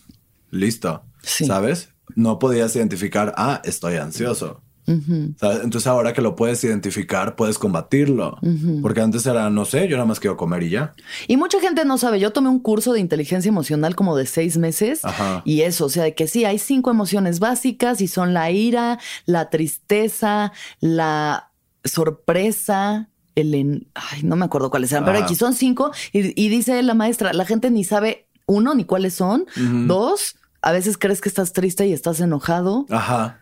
¿No? O sea, o estás enojado y lo confundes con la tristeza y entonces por eso vas y le partes la madre a alguien en tu peda porque no estás sabiendo ni lidiar con las emociones. Sí, es como si, si tú piensas que tienes una enfermedad y te estás tomando una medicina y resulta que tienes otra y la medicina no te estuvo haciendo nada. entonces, según tú estabas combatiendo tu tristeza, pero pues estabas enojado. Sí, pues estás ahí con la comida ya en, en un ciclo interminable, ¿no? De estas relaciones malas. Una relación mala contigo eh, al final se expresa en relaciones malas con todo a tu alrededor, incluida la comida. Sí, sí, está cañón. Y entonces te empezaste a amar, ¿no? Me estabas hablando ah, de eso. Sí, eh, eso es como súper importante porque todo, todas estas cosas que llegué a pensar o intentar de las dietas, de las eh, pastillas, de todo esto, pues obviamente vienen desde, desde, desde el desamor. Claro. ¿Sabes? Y una vez que entiendes que es tu cuerpo, es la única persona que te va a acompañar desde que naciste hasta que te mueras. Sí. Y, decirle, ¿sabes qué? Te amo y por eso vamos a cambiar. Sí, o sea... Esa fue la diferencia, por eso sí. funcionó esta vez. Por eso sí funcionó esta vez, porque te lo juro, me vi al espejo llorando ese día y dije, ya, gracias, gracias por todo lo que has hecho por mí toda la vida, porque también siempre he sido muy sano. O sea, a pesar de que estaba muy gordito, siempre he sido muy sano. Muchas gracias, güey. Ya, ya sigo yo. Y luego, como ha sido un como uno de tus objetivos más grandes o incluso el único, y lo cumples. ¿Qué sigue? ¿Qué sigue? Y entonces, súper depresión, ah. súper ¿Quién, quién es? ¿Quién es? ¿Quién, es? ¿Quién es? Porque luego entonces llegan las, las otras personas externas a ti. Eh, no manches, eres otro. Eres otro. Eres otro. ¿Y qué tal si este otro no da risa? ¿Y qué tal si este otro eh, no, no la va, no, no sé, no, no, no, en el escenario no. Y si este otro ya no le da confianza a la gente, y si este otro ahora es malo, o si este otro, ¿sabes? Entonces, horrible. Horrible. Y también te pasa, o sea, imagínate, toda tu vida, cada que te veas al espejo ves a una persona gorda y ya no. Ajá. ¿Quién es? Y es volverte a encontrar. Y entonces dices tú de que cuando estaba gordito todo el tiempo estaba feliz y todo el tiempo estaba bomba Y ahora que ya estoy flaco y que me veo buenísima. Y ahora que estoy deliciosa. Ahora estoy bien depresiva. Ya estoy triste. sí, porque, pues sí, como que justo eso. Hay que encontrar otro, otro sentido, otro objetivo. Claro, y porque ya no estás tapando el dolor, que ahí están, las heridas ahí están, ya no las estás tapando con este... Con la comida. Ajá. Porque te comías los sentimientos pues y entonces... Y empiezas a sentir todo Empiezas a sentir. Y entonces dices, ah, chinga, a ti no te conocía. ¿Cómo que, estoy enojado por? ¿Sabes? Estoy triste por... ¿Sabes? ¿Qué, ¿Qué es esto? Porque antes cuando cuando pasa, ah, pues ya comes y ya se te quita, listo. Real pasa eso. Y entonces ahora es de que, ah, bueno, estamos tú y yo solos en esta habitación. ¿Qué, hago para que te vayas? Sí. No sé. No sé. Nunca, nunca lo aprendí. Y entonces. Pues está fuerte, obviamente. Estás en ese proceso. Estoy en ese proceso todavía. Este de Sí, de pensar, soy el mismo que antes, pero, pero en talla mediana ahora. No, mi, mi, peso no... No es lo que No, no, no, no soy yo. Nadie tiene por qué hablar de esto. Y por ejemplo, las cosas, los comentarios negativos o cosas, porque pues obviamente estamos expuestos a, este, a esto. Cuando yo estaba gordito, métete a leer los comentarios a mi Comedy Central, este, de, de las sillas, que no, ahí parezco liberan a Willy, ¿eh? O sea, yo parezco Doctor Simi. O sea, con unas pinches nalgotas tiramesas. O sea, esas nalgas que vas en un restaurante y vas pasando y le tiras la mesa a, la gente. Me pasó en muchas ocasiones por un pinche colote. Y lees los comentarios y de que, ah, que la botarga, y ah, que chilili, y ah, que está bien gordo, y ah, que qué marrano, y ah, que kikiki. Y, sí, todo bien, porque te digo, entran a la dinámica que yo propuse claro, también. Claro. ¿Sabes? O sea, entonces, pues me vale. Burlándote de eso también en el especial y se, o sea, haciendo comentarios, ¿no? Okay. Sí, al igual y si hice algún comentario. Ah, sí, fue cuando conté, justo en ese es donde cuento el chiste de Alexis. Ok. El de, el de que se amarró la guirnalda. Este. Y luego ya delgazas y todo y te expones a los comentarios y ahora son otros que tú todavía no tienes dinámica para eso y no los entiendes. ¿Cuáles son ahora? Este pinche sidoso. Mm. Eh, ala. X, suposiciones. Eh, cosas que, o sea, de que, ay, pinche, de que de seguro se operó y no sé qué. Y a ver, y no me molesta que piensen que me operé. O sea, no soy operafóbico. De hecho, tengo amigas que se han operado. este, no, yo no tengo nada en contra de, las operaciones ni nada, pero sus as, eh, que asuman. Y, y, solo para dañar, o sea, realmente no hay, ay, vamos a asumir cosas de esta persona, vamos a chingar, vamos a chingar. este, fue el foco, fue la piedra, fue el no sé qué, y chalala. Y es, a la madre, esto es nuevo, esto es nuevo, esto es nuevo, esto es nuevo. Y pues me, está costando trabajo todavía. Ya, pues sí, hay que entender. Yo el otro día me cometí el grave error de meterme a ver comentarios porque yo nunca lo hago, nunca, nunca. Si no llegan directamente a mis redes, yo no ando investigando. Pero estuve en el Super Show y la verdad es que sí andaba como medio malacopón, o sea, andaba como medio hostil y medio ansiosa. Y fue Alexa Suart y pues obviamente venimos de dos circunstancias muy distintas socioeconómicas y yo quedé como una fresa caguengue, white de hueva, pinche vieja, fúmate otro sapo. Y yo leyendo así que soy una mierda de ser humano. Y luego recordé esta gente solo está proyectando lo que está dentro de ellos. Esta gente no me conoce, no saben nada de mí y todo lo que están sacando es lo que traen ellos adentro. Sus complejos, su odio a sí mismos, el dolor que les habita, su frustración por no poder bajar de peso, por no poder hacer lo que haces tú. Entonces también es como ahí es donde viene una de las reglas de don Miguel Ruiz, que es un como uno de los guías espirituales así máximos de México. En los cuatro acuerdos, uno de las de los acuerdos es no te tomes nada personal, porque no se trata de ti. Sí. Cada quien solo está sacando lo que habita dentro de ellos. Entonces a mí me ha ayudado eso mucho, como decir, güey, de verdad, no te identifiques, no te identifiques. eso no eres. A, mí los que más me estorban son las, las que, los que asumen y los que... Mm, eh, se me olvidó. Los que... Ah, que proponen cosas que no puedes cambiar. Porque yo, por ejemplo, los comentarios negativos, algunos me han servido a cambiar ciertas cosas de mi rutina a positivo, ¿sabes? Claro. Bien. Claro. Pero cosas de que me caga su voz. Ay, odio. ¿Qué hago?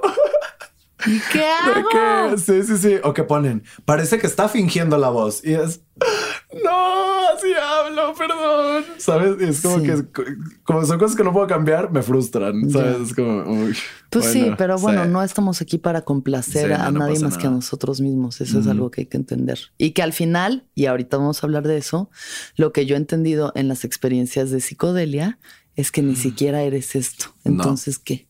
Entonces, ¿qué? Y ahora sí vamos con eso, por favor. Estábamos hablando de que hiciste ayahuasca por primera vez hace Así poco. es. Hace relativamente poco, Cuéntenos, antes de pandemia. antes de la pandemia. Yo fíjate que sí creo fervientemente en eso de que es algo que te habla. O sea, es algo que te dice, ven, ven, ven, animalito, ven. de que acércate a la verdad, a, esto. Entonces, este, no sé, como que yo había escuchado algo al respecto y de la nada fue una amiga me dijo, oye, este fin de semana hay este pedo, es mi cumpleaños, este, voy a ir yo y mi novio, eh, ella lo había hecho, ella era la que me había platicado. Eh, cuesta tanto y qué pedo. Kylie, O sea, Alexis, tenía dinero ese día, sí. eh, no tenía absolutamente ningún plan que cancelar para absolutamente nada. O sea, era como Las circunstancias perfectas. todo. Y yo, ok, va. Pero yo soy muy, este, como lo de Juan Escutia, soy muy aventada.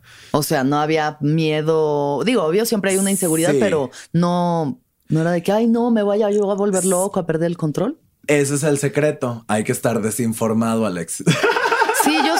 Yo realmente sí recomiendo que la gente no esté antes de una experiencia de estas e investigando y viendo, Ajá. ¿sabes? O sea, claro, ve con personas que tengas buena referencia de los chamanes, de la Sí. ceremonia, de la medicina, pero no de que la experiencia, porque es algo tan. Luego te haces expectativas. Un güey me acaba de decir, fui a fumar sapo y esperaba más. Y yo, ¿por qué?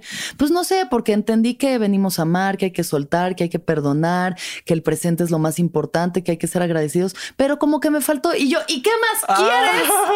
Quería como más visuales y yo, ay, Ay, no, tú ay, querías jo". ir a un rave. O sea, O sea, ve- vete, vete a un concierto de Infected Mushrooms y métete un ácido. Así, ya mejor. quería más visuales y yo entendiste lo que, de lo único que hay que sí. entender en esta vida. Es para lo que sirve la medicina y Me tú dice, es que yo me vi menos. muchos, eh, me contaron mucho, y yo es que ese es el problema. Ese Como te problema. cuentan y te haces expectativas, luego hasta la medicina dice por andar de, De- buscón, ajá, Nel. no te doy. Sí. Entonces tú desinformada. Desinformada desinformada. totalmente. O sea, yo, esta es mi recomendación. Vayan desinformados. O, o- o mínimo no esperen nada, ¿sabes? Sí, O sí, sea, no, no, cero expectativas, cero no, expectativas. porque todos somos distintos y cada quien lo va a vivir distinto Claro. y todo bien. O Sí. sea, sí, sí, obviamente te tienes que sentir seguro en el lugar en donde estás, Sí, con las personas con las que estás y todo. Pasó y yo, ok, eh, estoy listo, ¿no? Estoy listo, sí va. Ok, eh, de hecho, mira, mira mi clasismo gigantesco. Entonces iba ya yo con nervio en la camioneta, iba con mi amiga y su novio y ya íbamos de camino y nos dijeron, los va a esperar un Civic en, en la entrada de la, de la Huasteca, allá en, en Monterrey, eh, y lo siguen para que sepan llegar al rancho. Y entonces yo en mi mente, Alexis, era un Civic del 87 de estar Un viejo, este, madreadísimo. con un vaso de partido político de mofle, este, con un señor chamán, este, Al ahí volante. esperándome, ajá, y que voy llegando un Civic 2019. 2022, así, Así, ajá, que así, ay, flotando el pinche Civic sí, sí, con un vato así, este, como tú, como yo, así, Vestido con ropa de civil de civil, de la ciudad. todo. Y yo, ok, y yo ya, y sentí confianza. Dijiste, ay, qué bueno. Dije yo, qué bueno. Ay, qué bueno que no vienen burros. Si no, yo me hubiera asustado mucho que sea esto una tribu de verdad. Ay, ya sé. Que sean sí, sí, sí. originarios de sus Ay, no, raíces. No, no, sí. un Ajá. Tesla, que venga en Sí, Tesla. Ajá. Y yo, Barbie Malibu, güey. O sea, yo llevaba Alexis, yo no iba a pasar una sola incomodidad. Nada, todo, o sea, todo. yo llevaba una hielera con más plástico de los que hay en el mar eh, actualmente. O sea, llevé Ziplocs con quesitos y jamoncitos y, y, un chocolatito sin azúcar, pero así 10 para compartir por si alguien quería sus quesitos y así. Botellas con agua, barras de proteína, colchas, este, yo, mira, ni una incomodidad iba a pasar. Importante estar con Importante. Llegamos, me gustó que ellos te citaban a las nueve, a pesar de que la ceremonia empezaba a las doce, para que conocieras a las personas con las que ibas a estar, ¿no? Entonces, pues bueno, este ya estaban prendiendo el fuego, estaban poniendo las piedras para el temazcal. Lo iban a hacer en temazcal, en temazcal, sí. sí. sí. Sí, Y entonces, este, pues ya estaban preparando todo, ya empecé yo a conocer a las personas, este. ¿Todo bien? Todo bien, todo perfecto. Este, me explicaron porque entonces la fogata tiene que estar volteando hacia el norte y eh, tiene una forma que la mitad es celeste, perdón, es roja y luego hay un peyotito y luego cambia a celeste, que quiere decir todas las batallas y toda la sangre que derramaste antes de llegar a la medicina y, es, y cómo esto representa tu nueva vida que, vas a tener después de la medicina, ¿sabes? Y yo de que, wow. Perras, me encanta este concepto. Ah, cabe mencionar, el del Civic era un güey que iba. No era el chamán. No era el chamán. No, no, no, no, era el chamán. Llegamos y evidentemente el chamán ya estaba en su Civic 98. Era un maracame, era un que era huichol, era este. este ¿De, híjole, dónde? No de allá, de Monterrey. Eh, no, es de, de San Luis. De San Luis. Huirra. Sí. Huirra. Ándale, sí, sí, sí.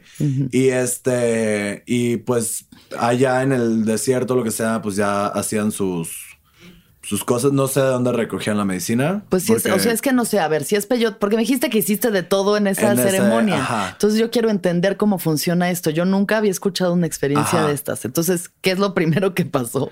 Bueno.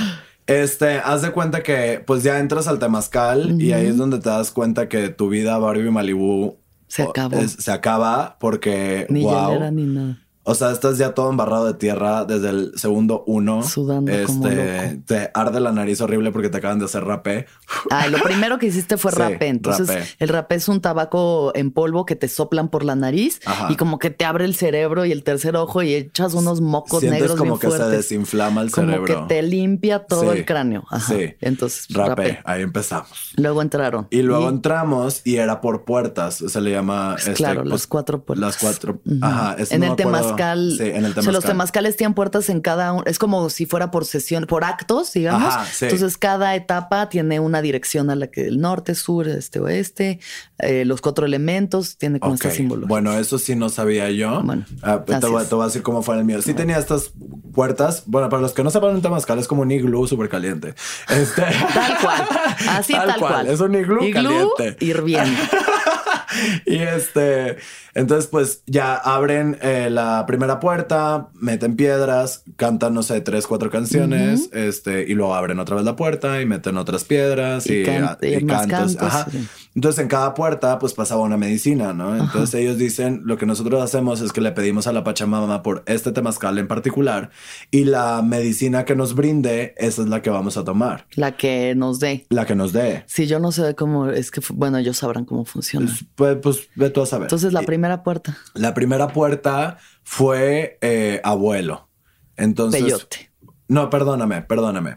Fue primero un té de peyote. Té de peyote. Como un té de peyote. Y luego la segunda puerta fue ahora sí la ayahuasca también en té, que en la misma combinación tenía también San Pedro, que es otra raíz. Es un cactus, sí, el San Pedro. Ah, sí, es un cactus, sí, el alargado, ¿verdad? Sí. Eh, tenía San Pedro y ayahuasca.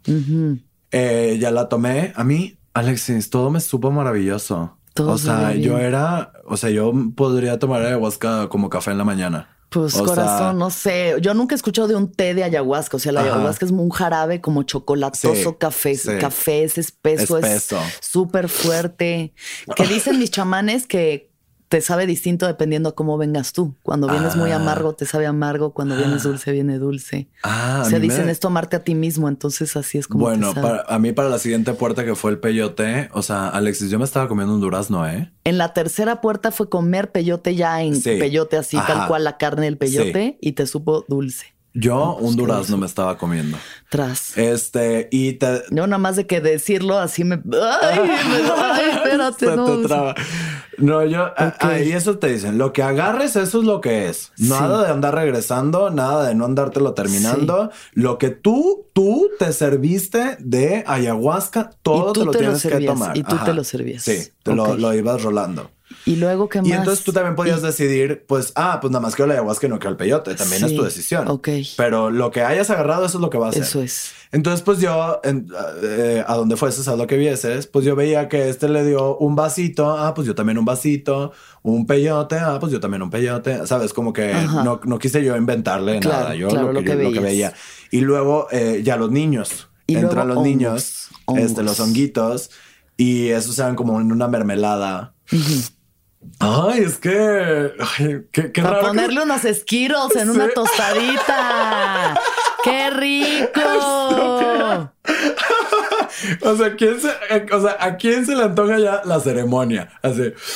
Ay, Qué no. fuerte. Qué fuerte. Ahora que sabemos todo lo que eso incluyó, ¿qué pasó?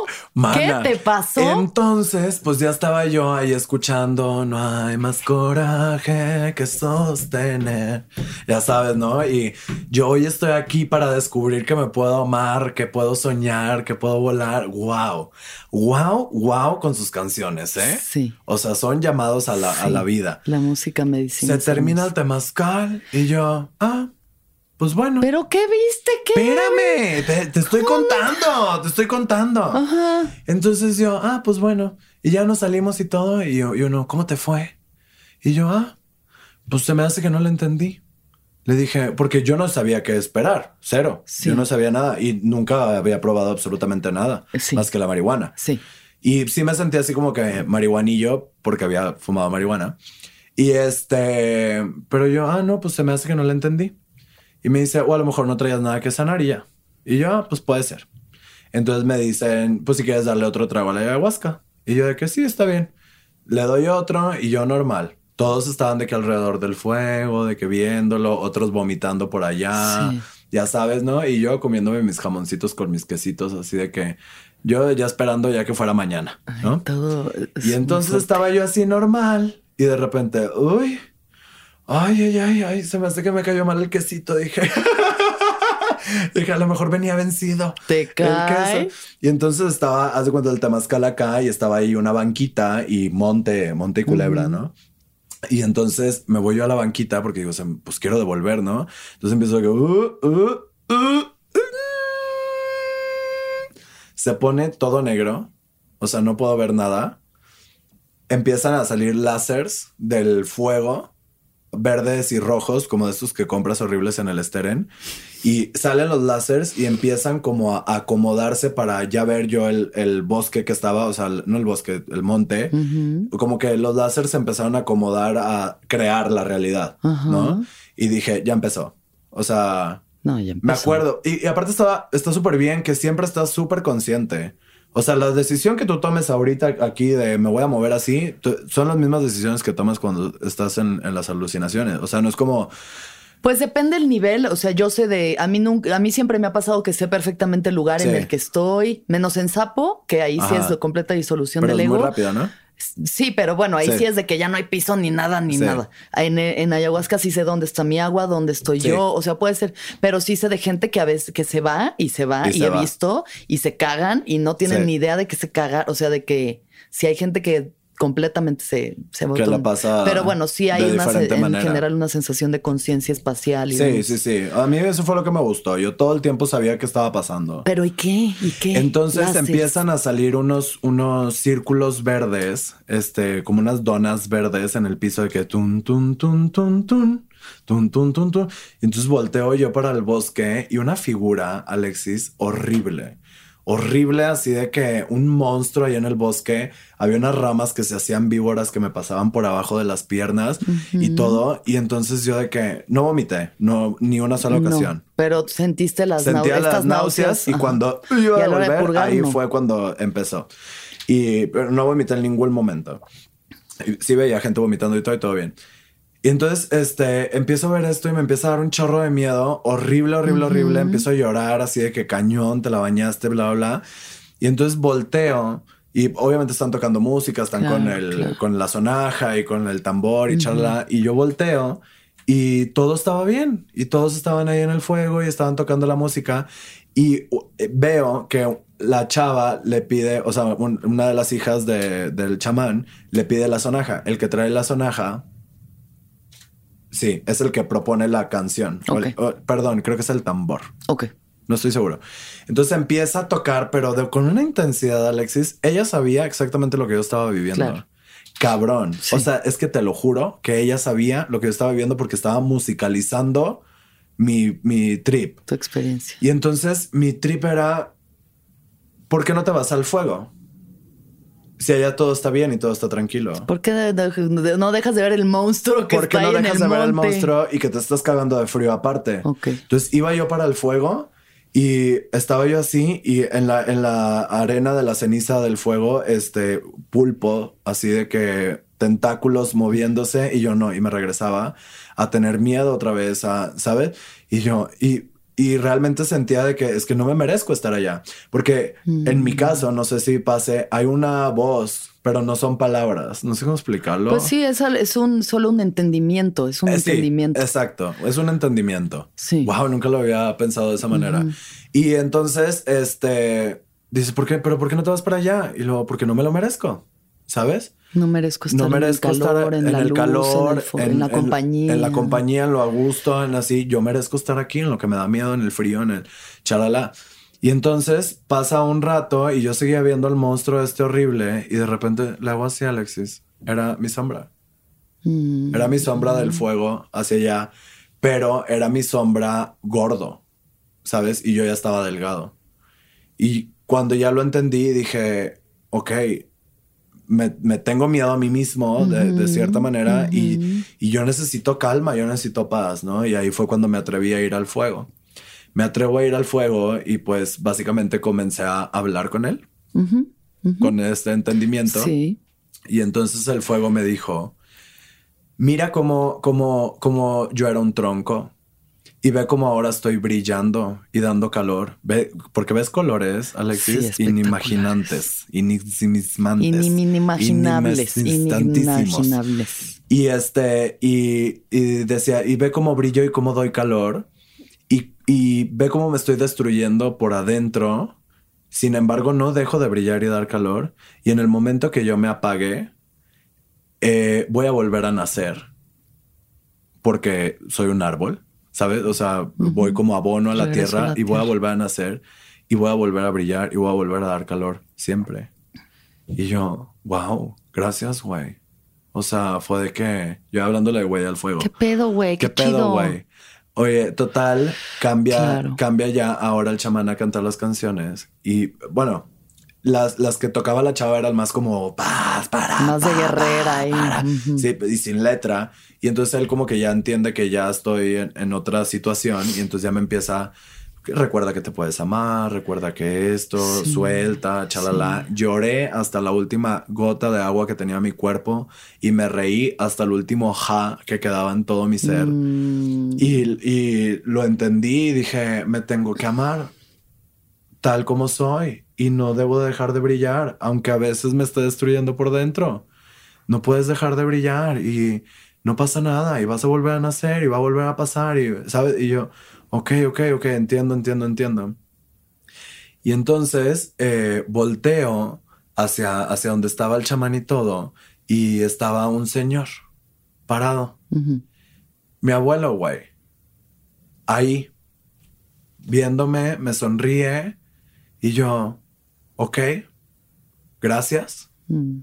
Y ya, como que volteo y, y volteo otra vez y ya no estaba. Y yo, ok y me dice este entendimiento, si ya quieres que se acabe, pide perdón. ¿Sabes? Porque es muy cansado, es muy cansado, son muchas horas. Entonces, me, yo siento que este entendimiento me dijo, pide perdón porque yo mi trip era como, ay, vamos a ir a probar drogas. Claro. ¿Sabes? La falta y cuando te das cuenta que, bitch, this is real. Esto es de verdad. Está muy cabrón entiendo que no es para todos y entiendo que hay personas que se la han pasado mal y que lo que tú quieras, lo entiendo, pero está muy cabrón, está muy cabrón.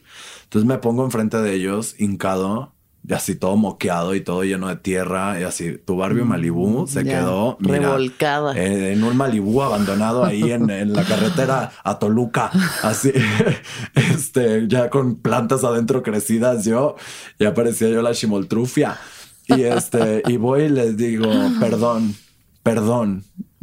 Y me dice, sé exactamente por qué me estás pidiendo perdón. Y más bien yo te quiero agradecer a ti. Me dijo, porque cuando llegaste, pues mi personalidad es muy así, muy yo. Claro. Y dije, yo pensé que por tu personalidad, pues no ibas a hacer que los demás se la pasaran bien en su viaje. Y agradezco que te hayas entregado tanto y que lo hayas vivido y que lo hayas logrado y que te agradezco mucho. Y yo de que, porque tú también nos enseñaste cosas a nosotros. Y yo de que, wow, o sea, wow. Y entonces había un señor que como que es el que les ayuda en el rancho y así, pues, pues, también se mete a sus temazcales y a sus y a, y a sus ayahuascas y todo. Y entonces, pero él se lleva su tiendita de campaña y él vive su viaje Solito. solito, ¿verdad? Y este, y, y va saliendo en la mañana ya con su cafecito así de que, y le dice al chamán, eh, vio que, vio- vieron que nos visitaron. Y no me acuerdo cómo le dicen a los espíritus, pero creo que eran como guerreros o no me acuerdo cómo le llaman a, a los espíritus. Y vamos a ponerle guerreros, ¿no? Y le dice, eh, ¿cómo? ¿Quién? Y dice, sí, vino, vino un guerrero, ponle. Y de que, ¿en serio? Y dice, sí, ahí estaba. Y señala donde estaba mi abuelo. Mm, Y otra persona más, sí, ahí había un señor. mm, Y yo no lo voy a creer. O sea, como tres personas vimos. Tu abuelo. O sea, me estás diciendo que fue el güey y no me saludó de cerquita. Pues bueno, estaba cuidando, ¿no? Ay, qué ojete, ahorita te va a jalar las patas, sí. vas a ver. Nada, sí nos estaba cuidando. Sí, yo en ayahuasca Sí. también he sentido, no he visto, pero he sentido a mi abuela materna, que era la persona con la que tenía el vínculo más especial, abrazarme y estar conmigo y cuidarme. ¿sabes? Y, y aquí están. O sea, no los podemos ver todo el tiempo ni sentir, pero sí están. Al- algo así me pasó en una meditación que hice a la luna llena que me entregué tanto a la meditación, güey, que, se- que fue más así. O sea, porque como no había un alucinógeno ni nada, este, no fue nada más el sentir el calor de, de un abrazo o así. Mm. Y, y sabes perfectamente que es tu abuelo. O sea, lo estás Sí. viendo, lo estás imaginando, vaya. Sí. Este, Wow. Y sí, y entonces me dicen también al día siguiente de que, oye, Hachi, un señor llevaba un- a su perro. Yo tengo un problema muy grande con los perros. Este, Porque te mordió un perro de niño. Ajá, me mordió un Rottweiler cuando tenía seis años. Todavía tengo las cicatrices, de hecho. Que después una ¿Y vidente... no será eso también? Hacia los seis años empezaste a subir de peso. ¿Crees que puede estar vinculado? Ay, qué fuerte. O sea, no sé, ese- sentirte atacado y de pronto sí me tengo que proteger porque si no me mata el perro. o sea, saliendo de aquí te tengo que pagar algo o algo. O Pues sea, ahorita ya, vemos. ya me siento yo, mira, en terapia.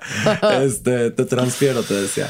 Eh, y me mordió el Rottweiler. Yo tengo problemas con perros de raza mediana y grande. Los chiquitos, como que ugh, me, me dan igual. Pero siempre en una casa es como, no, guarda tu perro, güey. O sea, ni uno, ni que, ni que me huela. O sea, bye. Porque también cuando recién me mordió el Rottweiler, mis papás me tenían que sacar del coche con una cobija, así para meterme a un centro comercial y luego sacarme porque yo no podía pisar la calle. Yo no podía pisar la calle. Este, ah, que te digo que una vidente me dijo que qué bueno que el Rottweiler me dejó cicatriz porque en un accidente que tuve el moto después, ese me iba a dejar cicatriz en la cara. Y yo de que, ¿cómo supiste que me accidenté el moto, perra? sí estuvo ¿Y cabrón. dónde te mordió el perro? Ah, aquí, El dos brazo. colmillos y acá cuatro dientes Uy, no y dos colmillos, algo así. No, sí te- Ahorita te los enseño. Este, en la cámara no se verían. Eh, y entonces me, me dicen, oye, Hachi te estuvo acompañando toda la noche, que era un pastor alemán. O sea, de esos que huelen drogas. Como que este no servía. pues, se parece. Uno se parece a esos a veces. Sí, y este, y mi gente acompañó toda la noche. O sea que estuvo al lado mío todo el tiempo. Y entonces me acerco y me hinco ante el perro y empieza él a llorar y le digo gracias. Y empezó a llorar de, de y lágrimas, ¿sabes? Lo abracé, o sea, créeme que era la primera vez que abrazaba un perro tan grande y le dije gracias y mana, o sea, tráiganme a sus perros por favor ahora. Ahí está la, que anda roncando, ronqui, roncando despierta. Bueno, antes, y así como me, me, subí a tu coche y que se apareció la Lupe, yo, mira, corrido, hubiera corrido. Este, pero no, ya todo bien con los perros, ya todo bien. Y voy a dar aquí yo una recomendación, porque entonces después de la ayahuasca, no sé si te pasa que tú ya, mira, ya me quiero venir a vivir a la montaña. Sí. Ya, ya, voy a dejar ya soy parte de la tribu, ya, estas banalidades de la ciudad. Y te dura varios días, te dura varios días. Hay que entender que no es nuestra realidad eh, ok, aprendimos, o sea... O sea, yo creo que una de las cosas más importantes que a mí me ha enseñado específicamente la ayahuasca, que es la Pachamama hablándote así tal cual. Cañón. Es eso, respeta a tu madre. Tu madre es la naturaleza y tienes que respetarla. Y aunque vives en una ciudad, eh, tienes que ser cada vez más consciente con tus actos, con tus hábitos, con tus decisiones, de cómo puedes respetarla cada vez más a través de ti, de tu vida. Sí. Aunque vivas aquí. Y no quiere decir me voy ya al cerro y ahí vivo, pero sí, pero sí ser cada vez más consciente. Sí, eh, justo. el agua, la comida, todo, todo lo que consumes, todo lo que. Sí, justo yo lo que pido que no se claven es como que decir genuinamente se vayan a vivir a la montaña. O, sea, sí, o sea, si lo quieren y si o sea, si se dan cuenta de eso, la vida en la naturaleza siempre es mucho mejor y para el alma y para el ser. O sea. Sí, sí, sí, pero ya, o sea, una decisión de que, a ver, vamos a pensarlo, vamos a háganlo, no, no en el arranque de, de, de vine de ayahuasca. ¿sabes? Bueno, también saber que... Que sea la motivación esa y que luego ya ves si, si pues lo sí, cada quien. Cada quien, cada, quien. cada quien. Pero sí, o sea, como que sí me parece que es algo importante mencionar porque hay gente que se malclava en el aspecto de que piensan que ahora sí quieren que sea su realidad y luego ya después de mucho tiempo se dan cuenta que no. Ya. Entonces, este... Es importante un proceso de reintegración siempre. O sea, yo siento que acompañar con una terapia o con alguien, alguien que ya sepa de, plantas sagradas, una reintegración, porque a veces es tanta información que es muy difícil digerir o no sabes ni qué hacer o tienes pensamientos de que ya me voy o qué es este mundo o por qué vivo aquí, qué es la realidad. Entonces necesitas algo que te ayude como a, darle espacio. Volver y así, pero... Estuvo muy cañón. Realmente es algo life changing. Este. No sé si esto lo vieron mis papás o no. No importa. Si lo escucharon, qué bueno. Un saludito. Soy una buena persona. La ayahuasca es, ajá, o sea, quitarle también los estigmas a las plantas sagradas es importante porque lo que estás haciendo es ir a sanar, es ir a sanar. O sea, yo llegué con mis papás después de una ayahuasca muy fuerte, que de hecho está ahí, y si no la han escuchado es el viaje de la, de la dignidad, este, y les dije, es que no, y no sé qué, y sentí esto, y vi esto, y, y como los amo, pero y esto, y el dolor, y, mi papá, hija, que estas cosas cada vez te dejan peor, ve cómo estás, o sea, yo con mis heridas las he tapado y he seguido adelante, le dije, papá, yo no vengo a tapar. Yo tampoco. Yo vengo a arrancarme la costra y sacar el pus y sanar de verdad. Sanar de verdad, porque si no lo hago yo, le va a tocar a alguien más y a alguien más y a alguien más.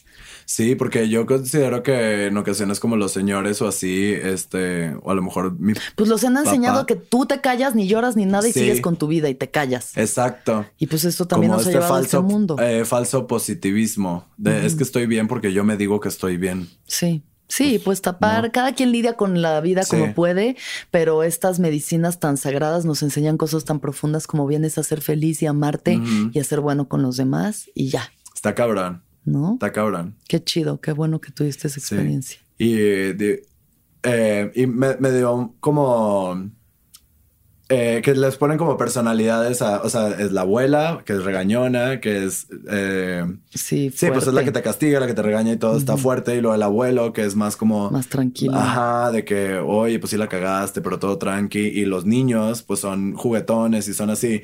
Y como me encantó que en ese mismo viaje puedes ver la personalidad de, de, de cada A mí me parece, o sea, me parece súper fuerte como digo, está interesante, pero justo cómo pueden convivir una planta con la otra. Porque, pues, esa parte no sé, no sé si. Pues es que, por ejemplo, sé que la ayahuasca no se lleva bien con la marihuana. No, eso sí, para nada. Sí, de que contraindicación Pero con no, al parecer entre ellos se llevan. Pues bueno, qué interesante. ¿Y te sientes Bien, me siento bien, me siento muy feliz, estoy pleno, entendiéndome cada vez más a mí mismo. Eh, mm, pues sí, más bien nuestro, nuestro cuerpo es el topper que guarda nuestra alma. Entonces también hay que cuidar muy bien nuestro topper, que nadie se robe sus tapitas. Sí. Este, y nada, ámalo, ama, ama ese topper. Ámalo. Ámalo. Qué bonito, cacho. Te voy a hacer unas últimas preguntas rápidas. Ok. ¿Cuándo fue la última vez que lloraste? Uy, hoy. Ahorita. Ahorita, ayer. Sí. Ayer. ¿Por qué? Eh, yo lloro de felicidad, lloro de tristeza, lloro de chalala. Mm. Entonces me dio sentimiento que ya venía para la Ciudad de México después de tanto tiempo y que mm. iba a hacer esto. Este, mm. y me, ya, yo lloro porque Qué soy cáncer. Agüita bendita, limpia, sí, limpia. Con salecita. Eh, ¿Qué es lo que más feliz te hace? Ay, me hace muy feliz hacer reír a las demás personas. Realmente a mí me llena mucho el corazón eso. A mí me encanta y no, no en un contexto cómico, o sea, en general. A mí me encanta que, ser yo el que propicia la risa. Me gusta mucho. Deli. Sí. ¿Qué es lo más importante para ti? Ah, mis papás, o sea, son una cosa maravillosa. Yo los quiero mm. mucho y sí, ha habido piedritas pero nos amamos tanto. Mm. ¿Y qué piensas de la muerte? Ok, bienvenida. Cuando tenga que suceder. Súper.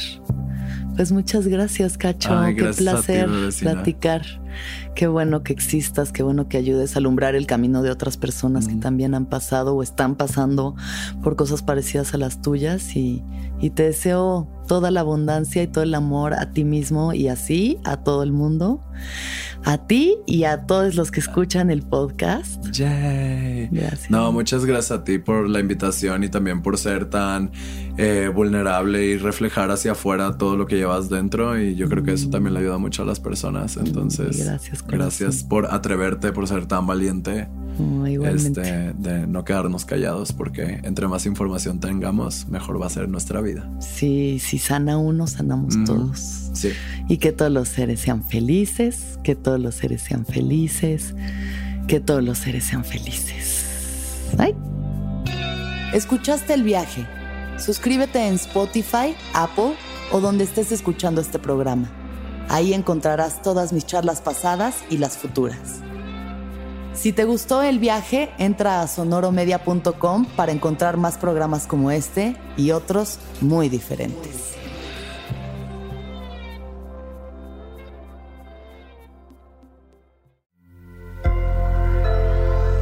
Sonoro.